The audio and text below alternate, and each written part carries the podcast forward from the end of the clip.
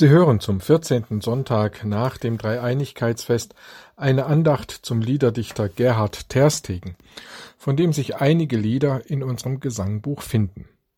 Er wurde am 25. November 1697 in Mörs am Niederrhein als achtes Kind einer frommen Kaufmannsfamilie geboren. Als er sechs Jahre alt war, verstarb sein Vater. Der begabte Junge erlernte rasch die Sprachen Französisch, Holländisch, Latein, Griechisch und Hebräisch. Da seine Mutter die finanziellen Mittel für ein Universitätsstudium nicht aufbringen konnte, musste er den Kaufmannsberuf erlernen. Als Lehrling zog er zu seinem Schwager nach Mülheim an der Ruhr. Dieser Ort wurde ihm zur Heimat. Als seine Mutter verstarb, gab er seinen Erbteil an die Armen weiter. Mit zwanzig Jahren eröffnete er einen eigenen Krämerladen, in dem er Gemüse und Heringe verkaufte. Wegen schlecht gehender Geschäfte gab er den Laden aber bald auf und betrieb zurückgezogen das Handwerk der Bandwirkerei. Gemeinschaft pflegt er ausschließlich mit seinen Glaubensbrüdern, die, von der damaligen Kirche ausgestoßen, ganz ihrer innigen Glaubensbeziehung mit Christus ganz zurückgezogen lebten. Fünf Jahre lebte er in dieser Abgeschiedenheit. Er litt an Krankheiten und lag manchmal drei Monate im Bett, ohne dass jemand nach ihm schaute. Er verzichtete freiwillig auf eine Ehe. Nur einmal am Tag aß er eine einfache Mehlsuppe. Am Abend des Gründonnerstag 1724 schrieb der 26-Jährige mit seinem eigenen Blut folgende Erklärung. Meinem Jesus. Ich verschreibe mich dir, meinem einzigen Heiland und Bräutigam Jesus Christus, zu deinem völligen und ewigen Eigentum. Nun änderte Terstegen seinen Lebensstil. Er nahm einen Glaubensbruder bei sich auf, und schrieb in den Abendstunden einen Katechismus für Kinder, eine Schrift gegen die freigeistige Religionsphilosophie Friedrichs des Großen. Er übersetzte Werke von Teresa von Jesus und Johannes vom Kreuz und er gab das Buch Die Nachfolge des mittelalterlichen Theologen Thomas A. Kempis neu heraus. Zwanzig Jahre lang arbeitete Terstegen am dreibändigen Werk Leben heiliger Seelen. Eine Lebensbeschreibung wirklicher Glaubender. Dort finden sich Lebensbilder vieler katholischer Ordensleute. Am bekanntesten aber wurde seine Gedichtsammlung, das geistliche Blumengärtlein. Eine Sammlung von 111 Liedern. Mit diesem Büchlein wirkte er bis in heutige Gesangbücher hinein, auch bis in unser evangelisches Gesangbuch. Er war überzeugt, Singen fördert den inneren geistlichen Gottesdienst. Ja allein schon das Lesen von Gesangbuchliedern wirke äußerst segensreich. Es besänftigt unruhige Gemütsbewegungen, es vertreibt Trägheit, Traurigkeit und Bekümmernis des Herzens, es ermuntert, stärkt, erfrischt den Geist, es sammelt und erhebt das Gemüt zur Heiterkeit und Andacht und macht uns geschickt zum wahren Gottesdienst im Geist. Allerdings sagt er auch, singen oder beten, ohne dasjenige zu begehren, was der Mund spricht, ist leeres Lippengeplärr und mit Gottspott getrieben.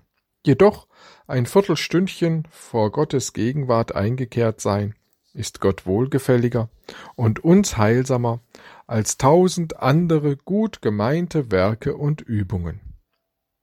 Terstegen hielt am Sonntagnachmittagen Versammlungen in Bauernhäusern der Umgebung Mülheims und im Bergischen Land ab. 1727 gründete er eine Glaubens- und Lebensgemeinschaft, die Pilgerhütte, eine Bruderschaft junger Männer, die ihr christliches Leben verwirklichen wollten.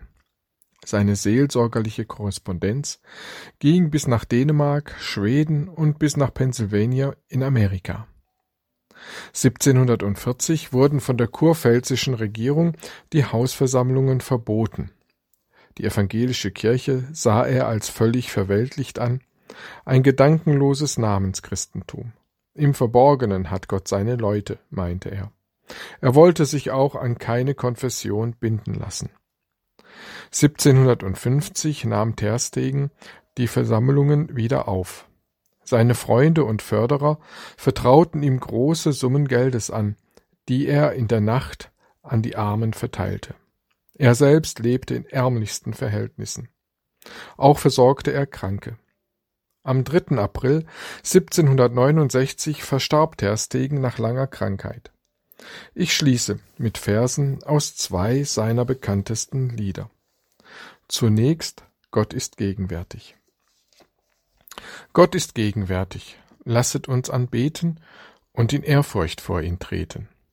Gott ist in der Mitte, alles in uns schweige und sich innigst vor ihm beuge. Wer ihn kennt, wer ihn nennt, Schlagt die Augen nieder, kommt, ergebt euch wieder. Mache mich einfältig, innig abgeschieden, sanft und still in deinem Frieden. Mach mich reinen Herzens, dass ich deine Klarheit schauen mag in Geist und Wahrheit. Lass mein Herz überwärts wie ein Adler schweben und in dir nur leben. Herr, komm in mir wohnen, lass mein Geist auf Erden dir ein Heiligtum noch werden. Komm, du nahes Wesen, dich in mir verkläre, dass ich dich stets lieb und ehre. Wo ich geh, sitz und steh, lass mich dich erblicken und vor dir mich bücken. Dann sein zweites sehr bekannt gewordenes Lied, ich bete an die Macht der Liebe. Ich bete an die Macht der Liebe, die sich in Jesus offenbart. Ich geb mich hin dem freien Triebe, wodurch ich geliebet ward. Ich will, anstatt an mich zu denken, ins Meer der Liebe mich versenken. Wie bist du mir so zart gewogen, und wie verlangt dein Herz nach mir? Durch Liebe sanft und tief gezogen, neigt sich mein Alles auch zu dir. Du traute Liebe, gutes Wesen, du hast mich und dich und ich dich erlesen. O Jesu, dass dein Name bliebe im Grund tief gedrücket ein. Möcht deine süße Jesusliebe in Herz und Sinn gepräget sein. Im Wort, im Werk und allem Wesen sei Jesus und sonst nichts zu lesen. Amen.